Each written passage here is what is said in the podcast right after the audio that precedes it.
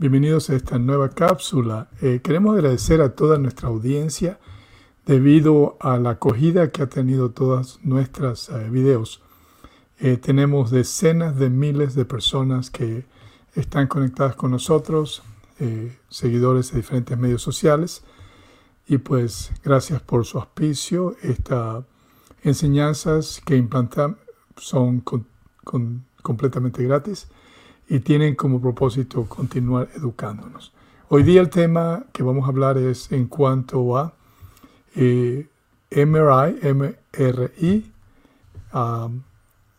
el CT scan, y vamos a hablar también de algunas otras eh, maquinarias especializadas que se usan en el campo médico para poder eh, saber, digamos, la situación interna de ciertos tejidos eh, hablaremos en manera general en cuanto a cada uno de ellos y cuál es la diferencia entre uno y el otro. Permítame poner una imagen para que tengamos una idea, digamos, de estas, de, lo que estas son. Este, y voy a poner esta imagen. Y esto es, esto es lo que usted, aquellos que han estado, digamos, teniendo algún tipo de examen, han podido ver, digamos, estas imágenes. Eh, esta es la máquina que se usa para hacer MRI, y eso significa imágenes eh, magnéticas que se usan, y este se llama CT scan, y este es un PET. Hablaremos de estas tres máquinas, para qué sirven, cuál es la diferencia entre una y la otra. Y hay una más que no he puesto, se llama eh, FMRY, que es funcional a imágenes magnéticas. Entonces, eh, vamos a hablar la diferencia entre una y la otra primeramente. Entonces, un, un MRI, así es las palabras técnicas que se usan, digamos, eh, pueden demostrar ciertas enfermedades que un CT scan no puede detectarlo. Entonces, por ejemplo, eh, en cáncer, tales como eh, cáncer prostático, cáncer uterinos, en ciertos tipos de cáncer del hígado. Eh, este tipo de imágenes presentadas por un CT scan eh, son casi invisibles y es difícil detectarlas. Por lo tanto, digamos, un MRI, MRI es mucho más eficiente para detectar, digamos, cualquier cambio que haya habido, digamos, en algunos tejidos si hubiera metastasis del hueso o el cerebro, entonces también MRI es ah, mucho más eficiente, digamos, que, el CT scan. Entonces, eh, la diferencia entre uno y el otro es que ambos son de uso similar, pero producen imágenes en diferentes maneras. El CT scan, CT scan usa rayos X, eh, mientras tanto que el MRI eh, usa como escaneo campos magnéticos y también usa frecuencias de radios. El CT scan es más común y es menos costoso, mientras que el MRI escanea, digamos, eh, muchos más detalles en tres dimensiones. Entonces,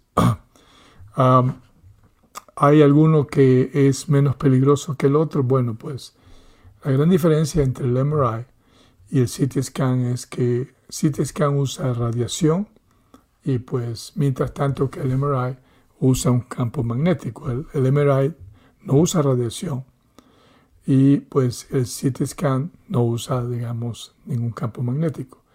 Pero eh, en la mayor parte de los casos el MRI es mucho más amigable que un CT scan, nada más que el, porque el CT scan se usa radiación y podría, digamos, tener algunos efectos muy leves, digamos, en ciertos pacientes. Ahora, ¿por qué razón el doctor puede ordenar un CT scan si hay, digamos, eh, cambios dentro de su cuerpo, que son serios y probablemente dan una señal de que hay una condición, eh, particularmente en el corazón y también de algún tipo de cáncer? Entonces, el CT scan eh, ayuda al doctor a que pueda ver, digamos, los cambios internos. Y esto es muy importante, digamos, para detectar algunas efisemias, particularmente en ciertas partes del hígado.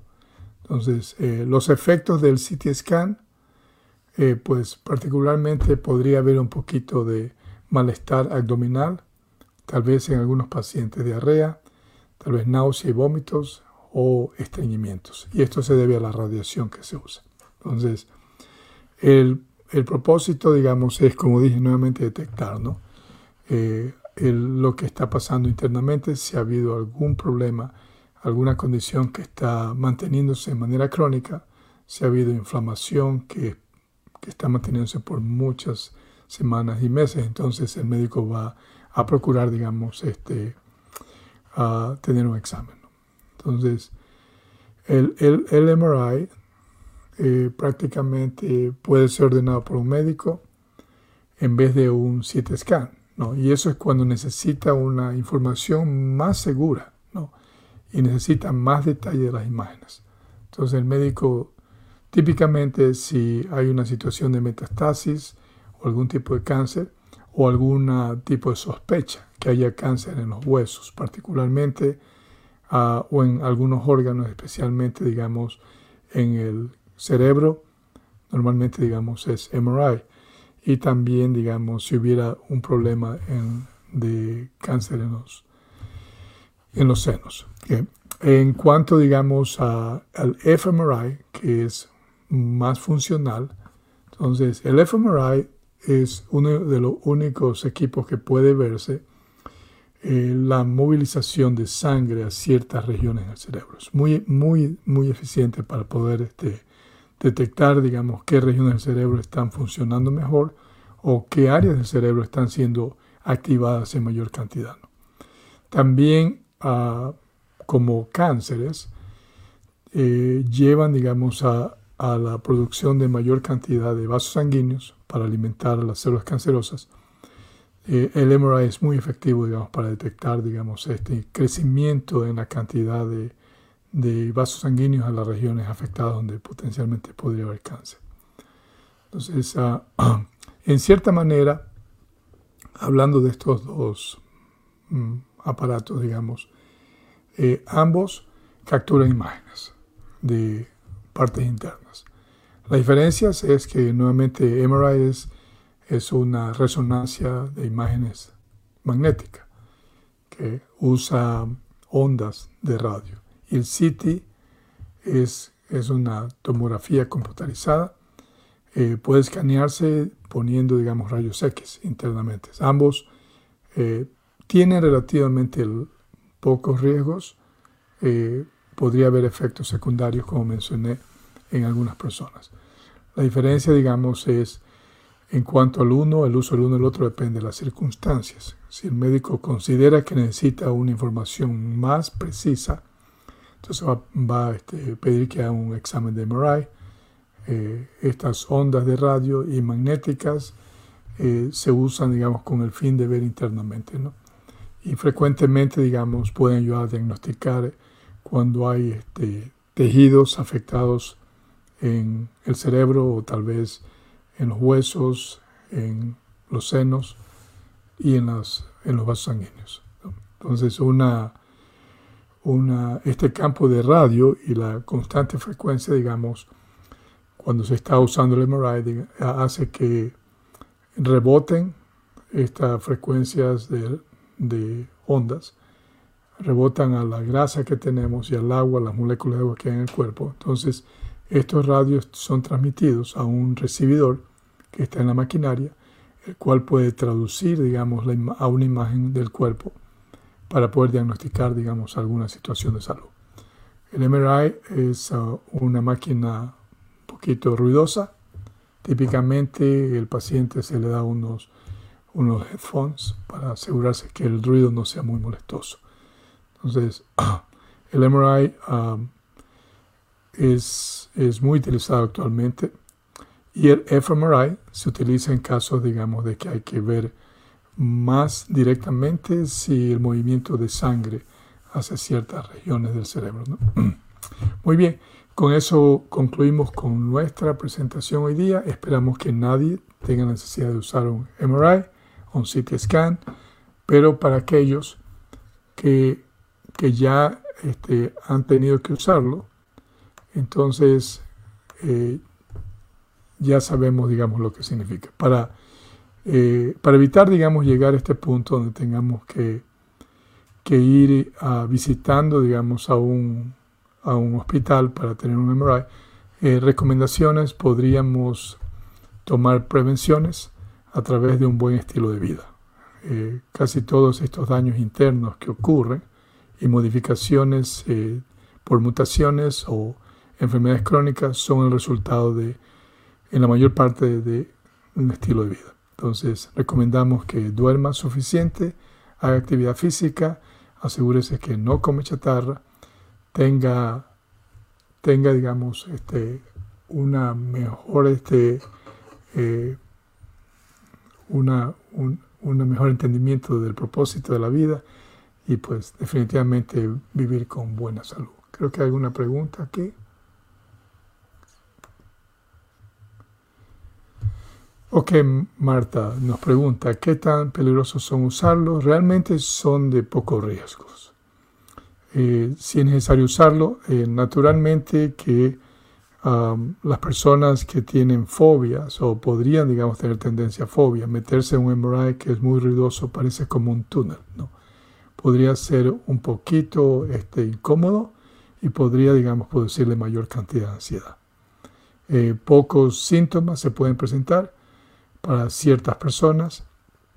El uso del CT scan es un poquito más incómodo y hay algunos efectos debido a la radiación que pudieran presentarse. Los cité tal vez vómitos o diarrea, digamos, o estreñimientos.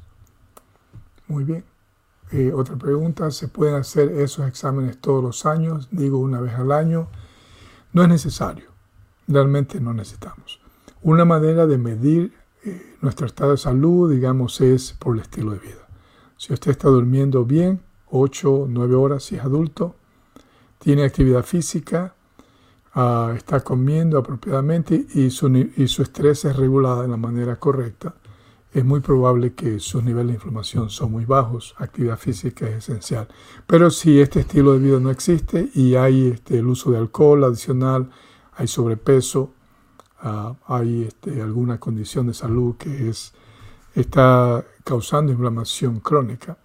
Entonces, consulte con el médico, el médico le va a recomendar solamente si es que hay eh, dolores excesivos eh, o alguna otra condición por el crecimiento, digamos, de, algún tipo de órgano en manera innatural, eh, podría producir malestares o sangrados.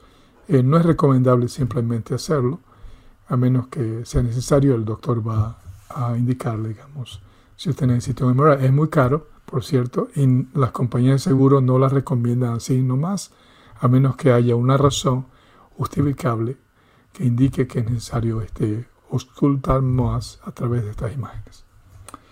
Muy bien, ah, creo que terminamos con las preguntas y le agradecemos a todos por su tiempo. Muchas gracias.